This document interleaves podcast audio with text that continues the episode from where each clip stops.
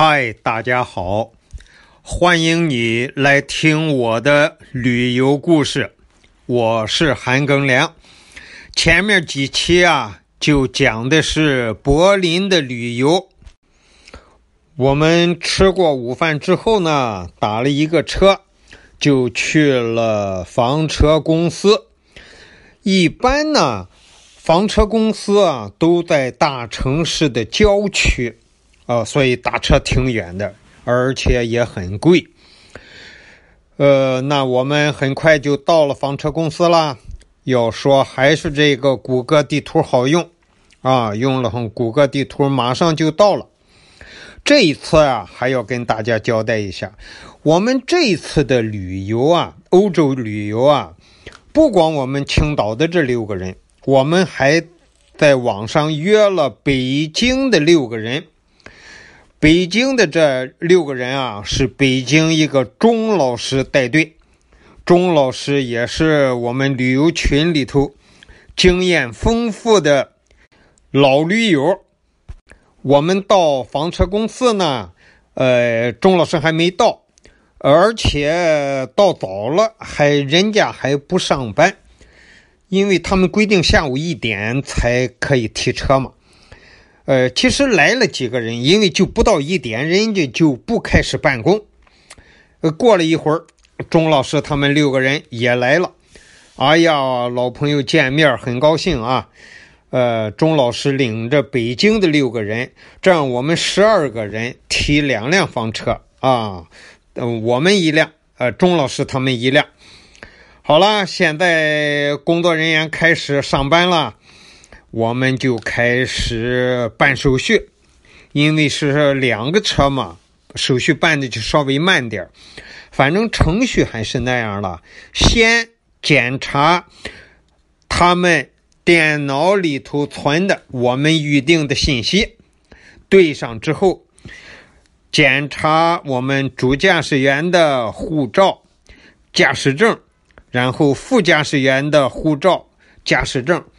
一切都弄好之后呢，还是和以前一样，因为这也是我出国旅游开房车旅游呢，这是我们租的第四辆房车了，所以就觉着有点熟了啊。这是开第四辆房车，哎，心里还挺高兴。然后按照老老规矩。就是先去放映室，给我们播放一段我们现在租的这个房车车上的种种按钮的位置和它的工作性能。这个房车啊，和前面那些还是不大一样，因为你租房车只要换了一个车型。肯定就不一样。首先，它那些按钮的位置就不一样。你要首先熟悉啊，熟悉那些位置啊。那么完了之后，你再知道这些按钮都是干什么的。因为不是第一次了，我觉着这些东西啊，按钮上头的呃有呃还都是英文。你别看这是德国，在德国租房车，房车上的那些按钮的名字都是英文。他要是以呃德文啊，我们就嗯没法办了，不认识。哎，都是英文，挺好。那么就看这个录像嘛。好看录像，大概还是二十多分钟。呃，我们都知道了，反正看看不懂就是看图嘛。啊，看图上人家那人呃呃怎么操作啊？你听他那个英语介绍，我是几乎听懂一点点。连一小半都不到，确实和我们学日常学的英语差距很大。这是人家在那讲房车呢，这些按钮，哎和，呃，咱都没学过那些单词。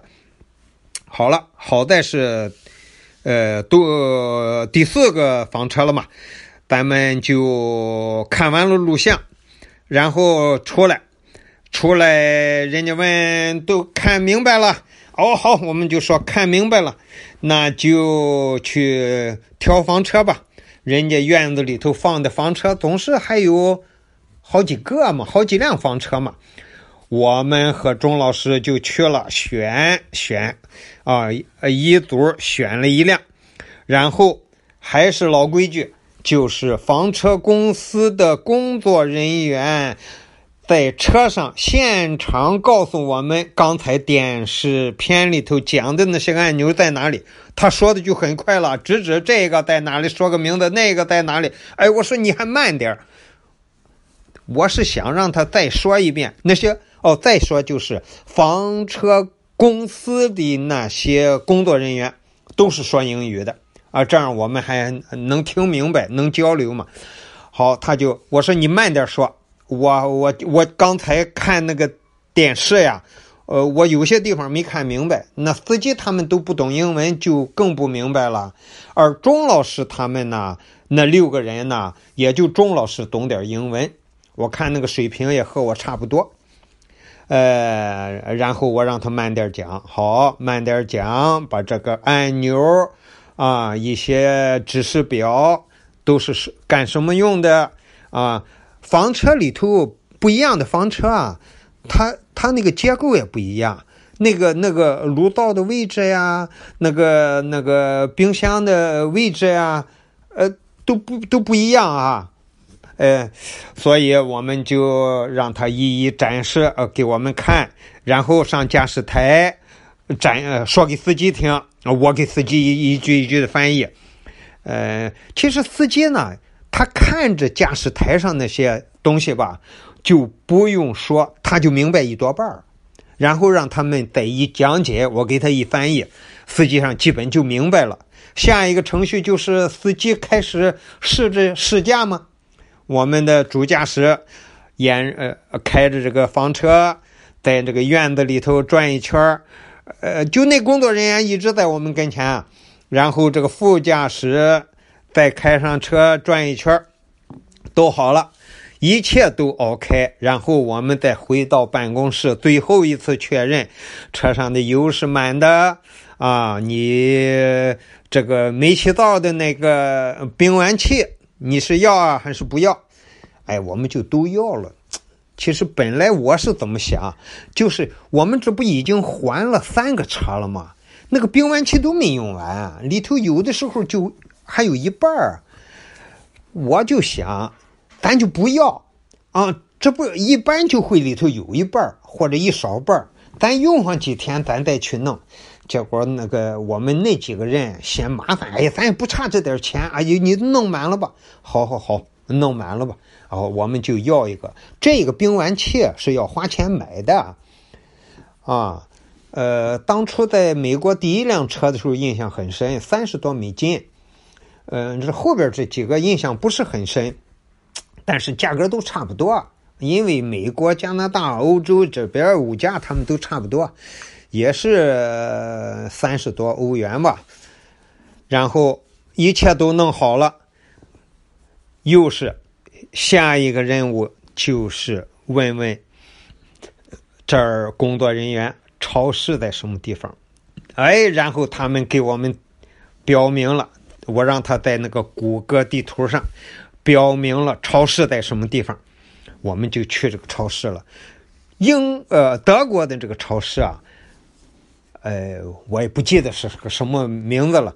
好像我玩房车这四次啊，就是去美国那一次，因为是第一次出国，第一次呃呃呃租房车，就是印象特别深刻。我跟那个工作人员怎么说，他怎么答，等等的这一个对话的细节，我至今印在脑子里头，太深刻了。我生怕漏掉一点儿。不知道我开着房车出去出现故障怎么办？所以问的特别仔细，哎，呃，也是也特别记忆也特别深刻。后边这几个记忆不是那么深刻，反正也觉着熟了嘛。我们都是呃第四个房车了，哎，都都那司机也觉着，咱们我们自己的驾驶员也觉着，哎呦，我们这都开了好几个了，哎，行，然后我们就开着房车。和钟老师一块儿呀，北京的六个六个朋友哈，一块儿我们就两辆房车开着，也是哈，开车之前也是把我们的行李都搬到房车上，啊，就分配谁用哪个那个装衣服的柜儿嘛。好，都弄完了，开着房车去超市，买了满满的一冰箱的吃的喝的那些东西哈，牛奶，我记印象最深的就是牛奶、鸡蛋这些东西都最便宜嘛，啊，肉，啊，蔬菜。蔬菜就是先提上一袋子那个土豆来，那一袋子我这说十公斤大概是，啊，再买上那么十几个洋葱，这些都是好放的嘛。而且土豆、洋葱是整个欧洲、美国这个超市里头呃最便宜的蔬菜，呃就不到油吧，一公斤，那便宜反正是哈，和你要不是不能和中国比哈，和当地的别的蔬菜比，它就是便宜。好了，提房车，我也觉着轻车熟路，第四回提房车了嘛。哎，就说到这儿吧。谢谢你的收听，咱们下一期再给大家讲开上房车之后的欧洲大陆上的旅游了。哎，也是蛮期待的啊！我我真的开上这个房车啊，也是非常的兴奋。好了，谢谢您的收听，再见。